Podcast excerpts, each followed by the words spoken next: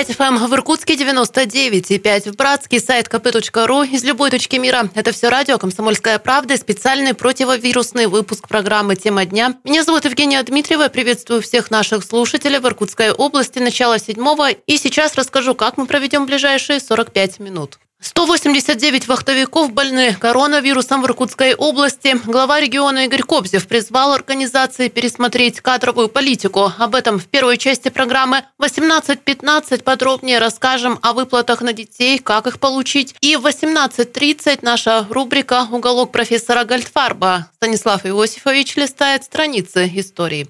Итак, начинаем. На утро сегодняшнего дня количество зараженных в Иркутской области COVID-19 увеличилось на 97 человек. Общее число заболевших в Приангаре 698. Госпитализировано 540 пациентов, 57 из них из обсерваторов, 180 вахтовиков, сообщает оперштаб. Первые случаи заражения COVID-19 э, зарегистрированы в Боханском, Катунгском и Слюдянском районах. Жители первых двух районов заразились по контакту, ну а в Слюдянский район коронавирус привезли из Волгограда. И подробнее о вахтовиках. Среди новых случаев 39 в Усть-Куте. Всего же их, как я отметила, 180 149 в Усть-Кусте, 17 в Бадайбо, 10 в Иркутске из обсерваторов и 4 в Братске. И сегодня же на заседании оперативного штаба в Рио губернатора Игорь Кобзев призвал организации, которые привлекают на работу вахтовиков, пересмотреть кадровую политику. Ну да, есть дефицитные специальности. Вносите предложение в штат, что приезжают дефицитные специалисты. Все понятно. Остальное здесь, иначе вы просто область не выйдет, и мы будем вот в этом карантине жить до конца года. Я попрошу пересмотреть политику в целом приема граждан. Если мы, жители Иркутской области, это хотим, давайте пересмотрим. Если не хотим, мы будем в этом карантине, а дальше будем ужесточать. Я вам уже сказал сегодня, сколько человек у нас. У нас уже 698. Из них 200 это вахтовики. Никто в стране там не изучает, вахтовики это, не вахтовики. Сейчас карантин ведут и все. И опять мы уйдем на системную самоизоляцию. У нас же бизнес должен тоже развиваться. У нас рабочие места. У нас дети должны оздоровление пройти, а мы не можем пройти это. Я вот ко всем организациям, которые вот ведут вахтовый метод, это понимание уже вопросов в целом. Может быть, до конца года полностью сейчас пересмотрите.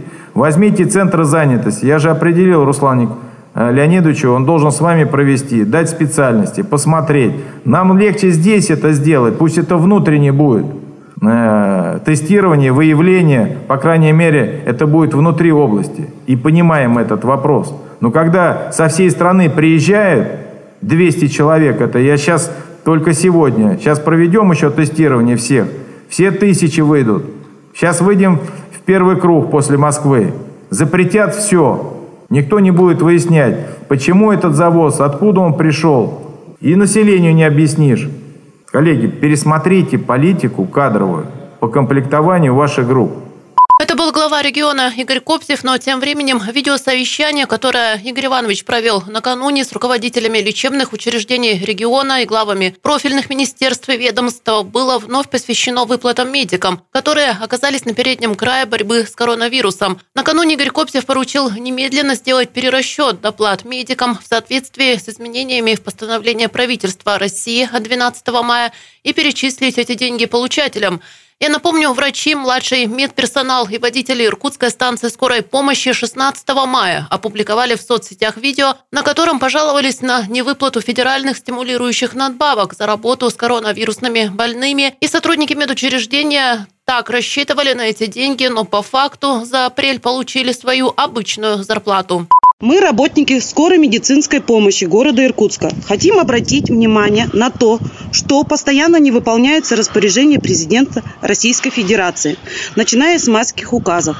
Обещанные выплаты 25 тысяч, 50 тысяч рублей стимулирующего характера за особые условия труда в период пандемии COVID-19 всем работникам скорой медицинской помощи города Иркутска, врачам, фельдшерам, водителям на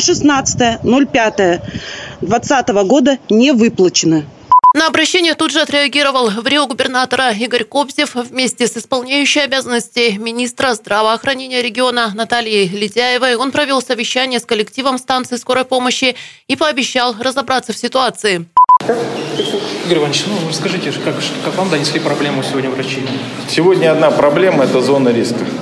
Э, зона риска, где работают э, лица скорой медицинской помощи.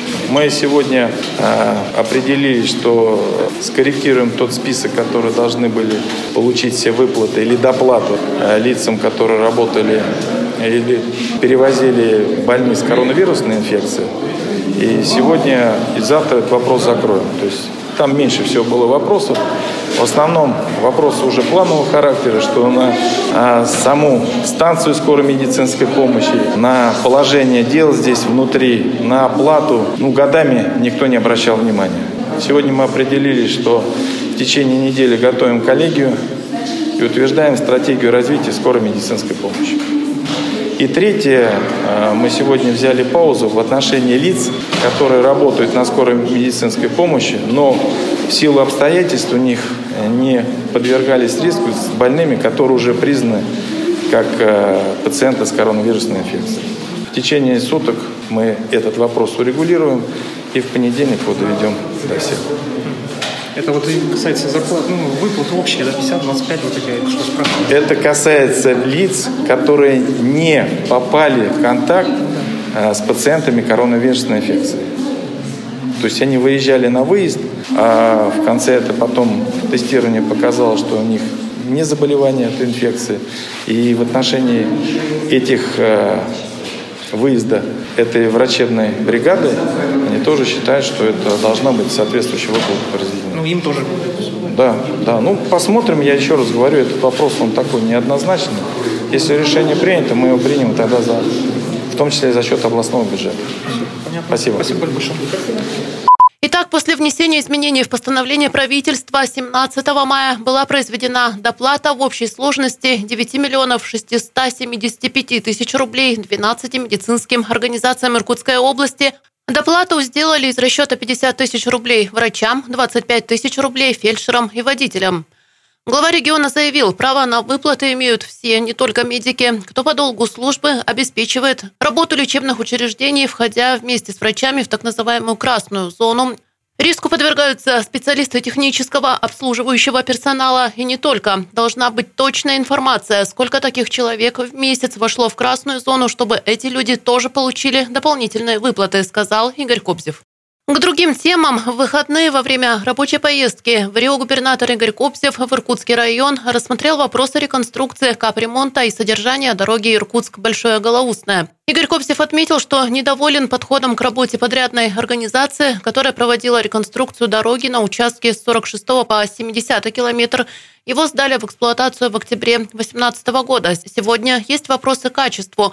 Участок гарантийный и договорились, что в течение месяца недостатки устранят. Контроль со стороны правительства за ходом работ будет постоянным. По словам директора дирекции по строительству и эксплуатации автодорог Иркутской области Юлии Гординой, на участке дороги протяженностью 4,6 километра будет восстановлено асфальтобетонное покрытие. Ранее строителям уже выставили претензию штраф за нарушение сроков работы. Это почти 7 миллионов рублей. Есть провалы основания деформации дорожного покрытия. Нужно заменить этот участок полностью. К работам должны приступить в мае этого года.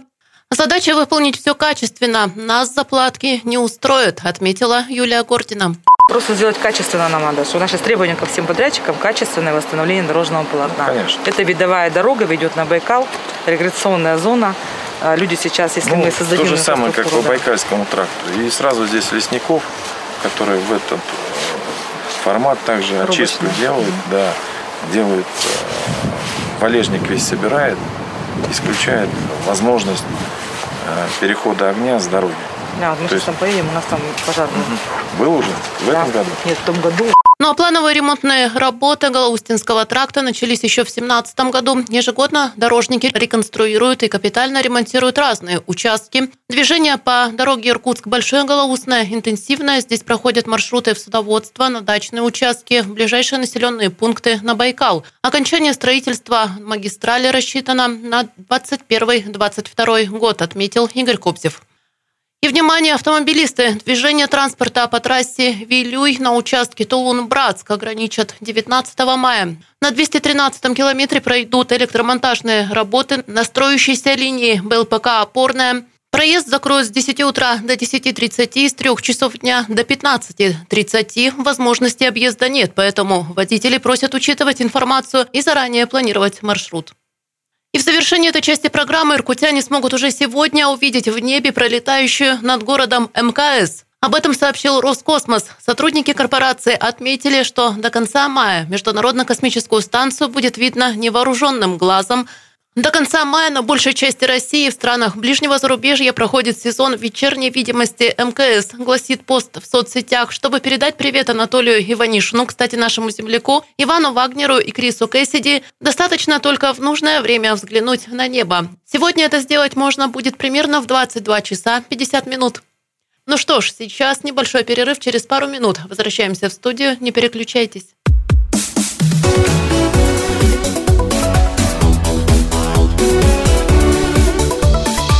Тема дня. 91,5 FM в Иркутске, 99,5 в Братске, сайт kp.ру из любой точки мира. Это все радио «Комсомольская правда» и программа «Тема дня». Меня зовут Евгения Дмитриева. Я приветствую всех наших слушателей. И сегодня в этой части программы будем говорить о поддержке семей с детьми. Дело в том, что меры значительно расширены, а по всей стране Иркутская область, конечно, тоже не исключение. Так вот, кто и на какую поддержку, на какие выплаты может рассчитывать, как их получить, будем разбираться с моей соведущей. У нас в гостях руководитель пресс-службы регионального отделения Пенсионного фонда России Мария Бутина. Мария, добрый день. Евгения, добрый день. Добрый день всем радиослушателям. Я предлагаю, чтобы не путать наших слушателей, прямо разбить нашу беседу по частям, по тем выплатам, которые сейчас положены. Это новшество. И подробнее разобраться. И предлагаю я, собственно, начать с указа президента, который касается ежемесячной выплаты в 5 тысяч рублей. Ее с апреля по июнь предоставляют на детей до трех лет. А выплата ежемесячная. Она рассчитана на три месяца. Это апрель, май и июнь. Мы ее начали производить с апреля. Это вот был, так скажем, первый указ, да. Тогда были условия такие, то есть получателями могли стать только те, кто когда-либо имел право, либо сейчас имеет право на сертификат на материнский капитал. Это дети до трех лет, и здесь э, три года не включительно, то есть это именно до трех лет. А с мая э, расширили и теперь право на эту выплату имеют все дети до трех лет. То есть в данный момент привязки к материнскому капиталу уже нет. Право имеют все до трех лет. Много у нас таких семей? Что касаемо тех, э, у кого есть право на сертификат на материнский капитал, угу. по нашим подсчетам к нам уже обратились 52 тысячи семей в Иркутской области. Может быть, еще будут поступать заявления, возможно, кто-то еще не успел подать. Все остальные, так скажем, до трех лет пока затрудняемся мы на самом деле ответить. Но вот начали поступать заявления уже с понедельника. Поэтому ну, мы готовы, у нас и мы готовы, и средств хватит, поэтому здесь не стоит переживать. Вы проговорили до трех лет не включительно. А если ребенку исполняется три года, года в мае, например. Да, здесь такой момент интересный. Если три года исполняется в мае, то семья получит выплату за апрель и за май. То есть тот месяц, когда ребенку исполняется три года, в этот месяц семья еще получает угу. выплату. Как ее можно получить? Какой алгоритм, механизм действия, вот те самые обязательные упражнения, которые нужно выполнить? Здесь на самом деле все очень просто. Но в связи с нашей, так скажем, не совсем благополучной ситуацией с коронавирусной инфекцией, мы перешли максимально на дистанционное обслуживание. И данная услуга, она изначально у нас шла в электронном виде. Угу. То есть заявление можно подать через э, портал государственных услуг, либо через личный кабинет гражданина на сайте пенсионного фонда. Все очень просто. Кроме заявления больше ничего не нужно. Если вдруг необходима какая-то дополнительная проверка, то эту проверку мы проводим уже сами с помощью межведомственного взаимодействия. То есть свидетельство о рождении, еще какие-то документы, этого не нужно подавать? Нет, ни, ничего приносить не нужно, но данные, то есть в заявлении прописаны те необходимые данные, которые нужно оказать, но это обычно снилось, там свидетельство о рождении, то есть никаких сложностей нет, никуда бежать и что-либо брать не нужно. А единственное, очень хотелось бы обратить внимание а, мамочек на то, что при подаче заявления очень тщательно проверяйте все данные, которые вы заполняете. У нас были те заявления, где были указаны некорректно а, банковские реквизиты. Угу. Очень важно. Мы в таких ситуациях, если банковские реквизиты неверные, мы, к сожалению, принимали решение об отказе. И здесь дело не в том, что права нет, а вот именно ошибка сыграла роль. А возможность исправить ошибку есть потом? Да, конечно, повторная подача заявления уже с верными реквизитами. То есть внимательно прописываем все цифры, особенно если вручную забиваем, а, чтобы ничего не перепутать. Да, и, и вот прям вот тщательно читаем, что нужно заполнить, потому что были такие ситуации, когда вместо банковских реквизитов мамочки вносили номера телефонов. Ух ты как! А еще одна мера поддержки – это выплата в 10 тысяч рублей на детей. Тут очень большой а, возрастной промежуток от 3 до 16 лет. Какие здесь есть тонкости, на что обратить нужно внимание? От 3 до 16 лет. Здесь право на выплату имеют все семьи вне зависимости от дохода, от каких-либо других социальных выплат. То есть здесь ничего не учитывается. Дополнительная мера поддержки – это средства из федерального бюджета.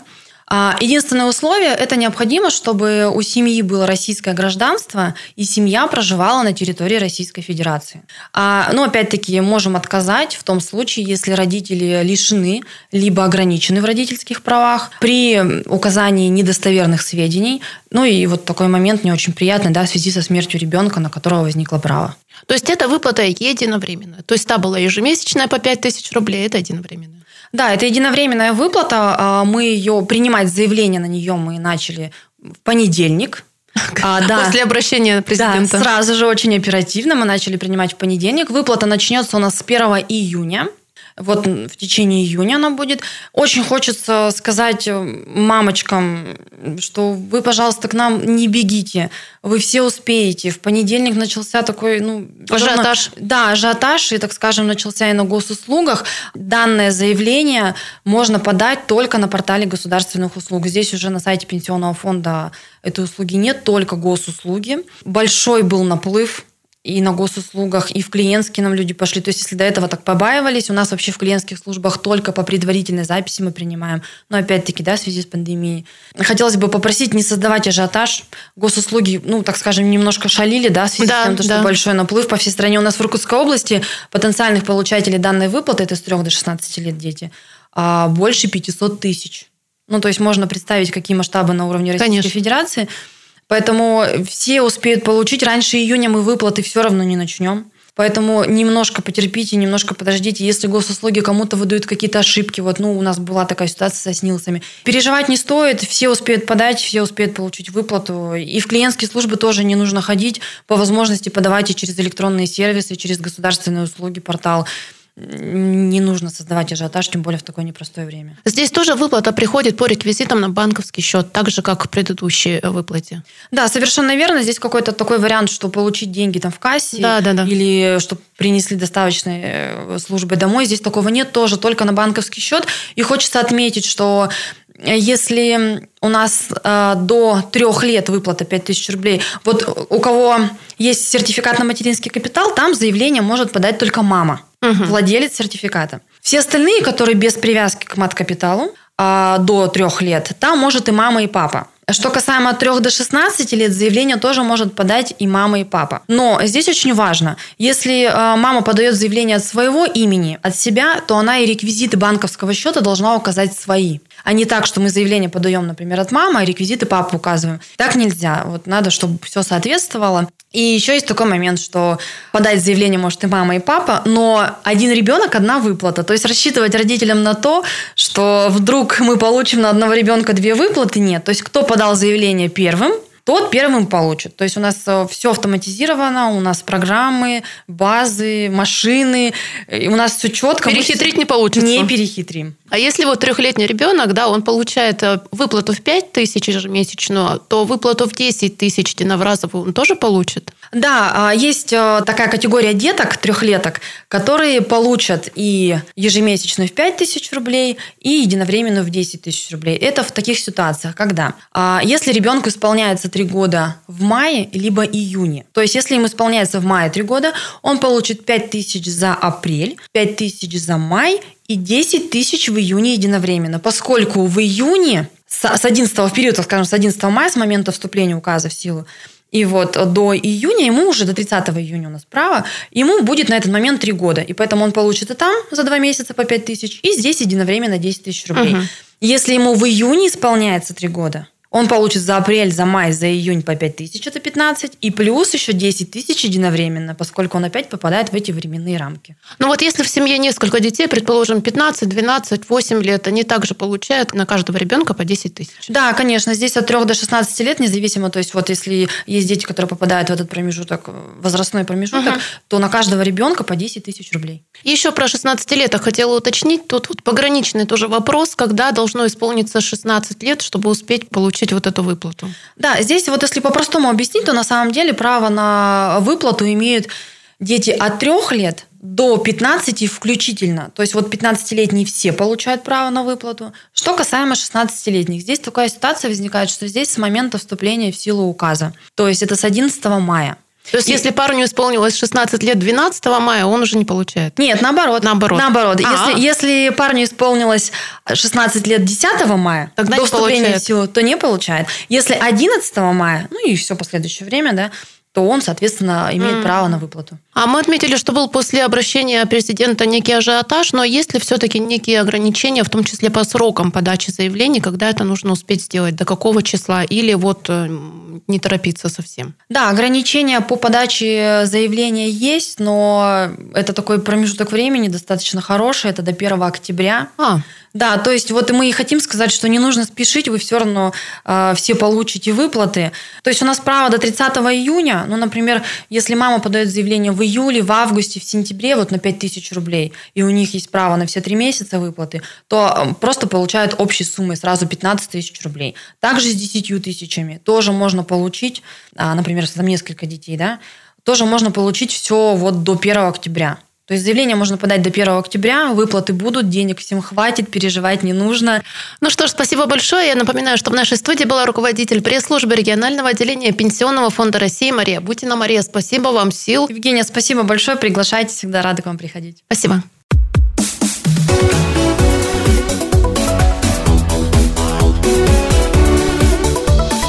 Тема дня.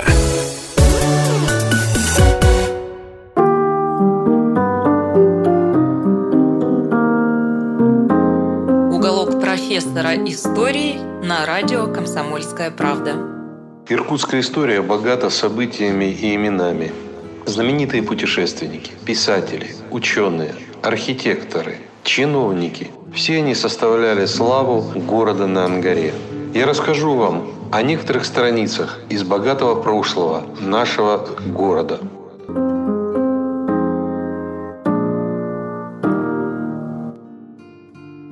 Иркутску пожалован особый знак – рассказ о гербе нашего города. Живописец Станислав Лапутский еще и еще раз перечитал царский именной указ. В особенности эти несколько строк. На том знамени написать разных государств 14 печатей в гербах. Он кликнул своих учеников Ивана Безминова, Дорофея Ермолаева да Андрюшку Москвина – который только-только приобщал к своему ремеслу. Прочел указ императора. «Знамя гербовное государя Алексея Михайловича работать предстоит. Уяснили отроки смысл и величие, что содеять предстоит?» спросил учитель с необычной для него веселостью. Иван и Дорофей молча переглянулись, пожав плечами. Знали, учитель не любит, когда «да» говорится слишком быстро, без обдумывания и сомнений. Еще бы! Их труды годом другим не измерить. Десятилетия пройдут, а может и больше. Больше Лапутский не загадывал, боялся с глазу. Хотя свято верил, и этих тысяч дней, мелькавших зимами и веснами, вполне достанет, чтобы их работу оценили по достоинству. Ученики ждали похвалы и одобрения, ведь видит учитель воочию плоды воспитания своего. Но на этот раз Станислав Лапутский не похвалил за терпение и выдержку. Казалось, учитель чем-то встревожен. Он быстро передвигался по палате, которая одновременно служила домом и мастерской, время от времени останавливался у начатых работ, что-то обдумывал, ища решения. «Сейчас же и начнем», – совсем тихо сказал учитель и принялся готовить дорогую красную белую тафту. «Иван, займись красками и кистями, а ты, Дорофей, рисунками гербов. Подбери их, разложи, как сказано, по указу. Андрей, около Дорофея будь, вникай, взором и умом охватывай – то наша первая заповедь. Знал Лапутский страсть Ермолаева к геральдике. Не раз замечал, как тщательно подбирал Дорофей элементы будущих гербов, как долго просиживал над эскизами. Дорофей разложил перед собой все гербы. «Андрей, гляди!» – подозвал он подростка. «В середине в кругу будет двухглавый орел под двумя коронами. В правой лапе скипетр, в левой держава. Середину орла впишем всадника на коне, колющего змея. Теперь так – по правую и левую стороны в клеймах гербы Новгородский, Владимирский, Казанский, Киевский. Над орлом встанет вид Кремля с надписью «Москва», а под ним поставим еще два герба – Астраханский и Сибирский. Андрюшка вздрогнул. «Ты чего удивился, Дорофей? Брат мой старший в Сибирь ушел. Год вестей нет. Поди сгинул. Он взял эскиз сибирского герба. Две собаки или волка держат в зубах корону, а между лап у них лук и стрелы. Взглянешь на герб, кажется, все так просто, но Андрей уже знал, сколько сил затратил создатель, пока появилась эта миниатюра. Ведь нужно было следовать особым правилам, собрать обширные сведения о местности, которой даруется этот особый знак. И здесь все важно, говорил учитель, природные условия, ремесла и традиции, история и легенды. Он наизусть помнил вопросник, который рассылался по городам России Горольдмейстерской конторой. Он наизусть помнил вопросник, который рассылался по городам России Герольдмейстерской конторой, прежде чем приступить к составлению очередного герба. Сколько дав давно и на какого, какого случая или причины и от кого те городы построены, каменные или деревянные или земляные, и от каких причин, какими именами названы, которых языков и в тех языках те речения не знаменуют ли какого сходства. И каждого из тех мест какого родов скоты, звери и птицы всем имена, и особливо, где есть род каждый партикулярный. А еще Андрей знал, что Геральдика не допускала существования одинаковых гербов. Вот почему и Дорофей, и учитель часто листают книги с изображением знаков, пытаются запомнить их, чтобы не ровен час самим не ошибиться. Дорофей позвал его и молча протянул уже готовый рисунок герба. «Иркутский рубленый город», – прочитал Андрей. Именно так. В 1686 году, возведенный в статус города, Иркутск через 4 года получает свой герб – особый знак. В летописи Пижемского и Кротова сказано «Герб города Иркутска высочайший пожалован первоначально 18 февраля 1690 года, а сего года 26 октября высочайше, высочайше подтвержден. Он представляет в серебряном поле бабра, бегущего по зеленой траве, в левую сторону щита и имеющего в челюстях своих соболя. Многие у нас разумеют сказанного «бабра за бобра», Бобр – известное земноводное животное, шкура которого ценится очень высоко. А бабр – кровожадный, сильный и лютый зверь, живет в жарких странах.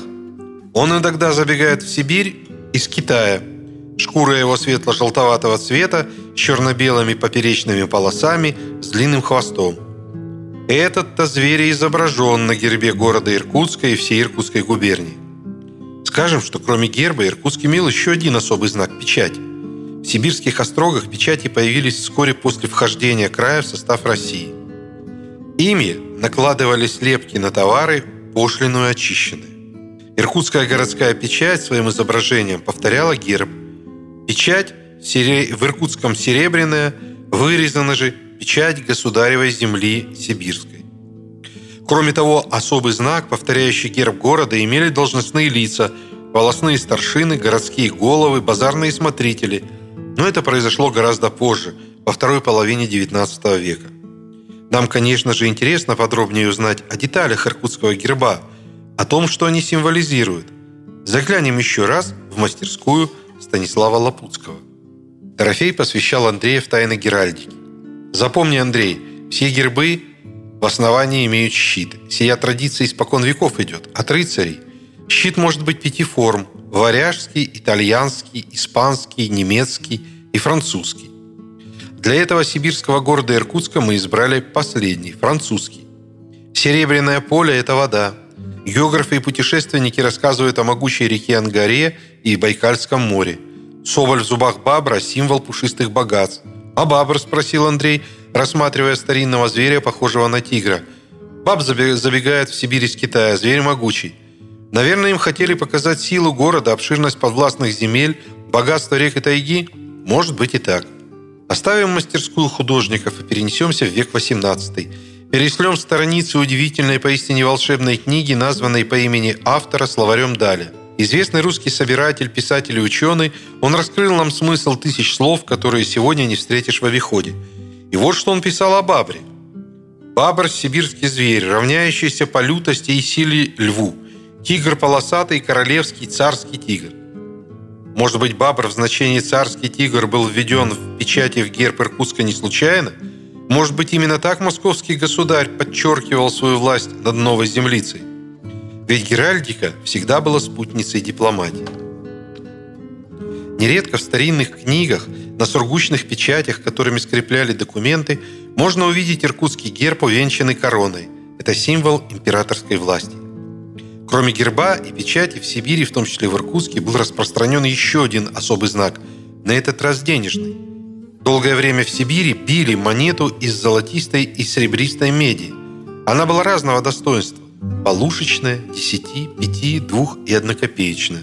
Чеканка сибирских денег – результат политики императрицы Екатерины II, которая объявила край царства. Всего выпустили денег на 5 миллионов рублей. Запрещение чеканить монету с сибирским гербом относится к 1787 году.